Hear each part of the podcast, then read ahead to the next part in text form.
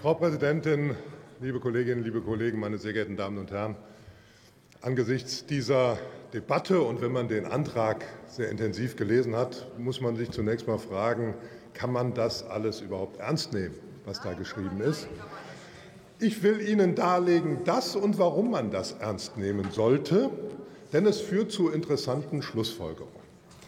Nun hat sich der Kollege Brandner ja schon vom Acker gemacht. Er hat zwischendurch mal gerufen, ist der beste Antrag, der hier je vorgelegt worden ist. Wenn man das mal juristisch betrachtet, und der Kollege Brandner nennt sich ja Jurist, wenn man das juristisch betrachtet, muss man sagen, der hätte in keinem Seminar, in keiner Vorlesung erstes Semester Staatsorganisationsrecht auch nur Bestand. Würde man sagen, setzen, sechs, wiederholen, nochmal versuchen. Warum? Weil er grundlegende verfassungsrechtliche Fragen vollkommen ignoriert. Erstens Bundesstaatsprinzip. Wir haben eine föderale Ordnung in Deutschland.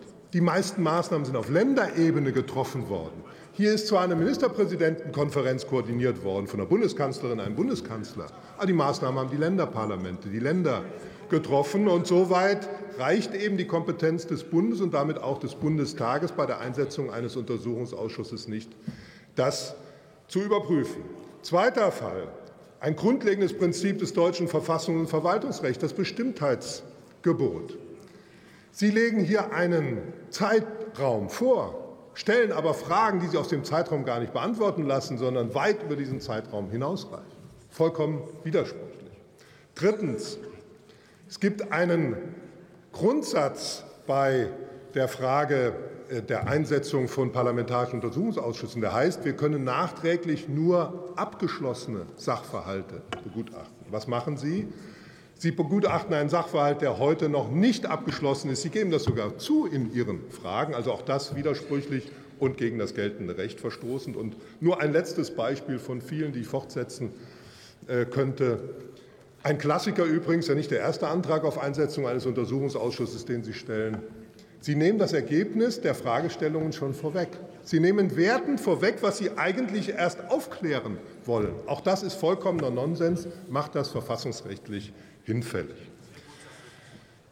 Aber ich will das auch politisch noch bewerten. Hier ist ja auch gesagt worden und schon dargelegt worden, wie schlampig hier gearbeitet worden ist. Nicht nur juristisch schlampig gearbeitet worden ist.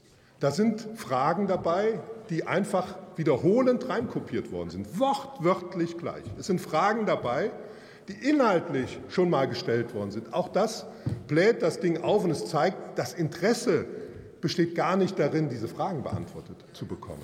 Und da sind wir beim Kern der Dinge und bei den Schlussfolgerungen, die wir zu ziehen haben.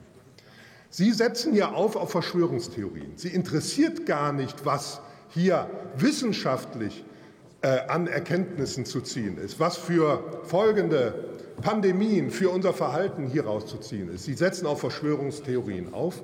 Und was ich besonders beschämend finde, Sie erwähnen in Ihrem Antrag nicht mit einem Wort die vielen tausenden Toten, die, die krank geworden sind, die heute noch leiden unter Spätfolgen. Das ist nicht nur empathielos,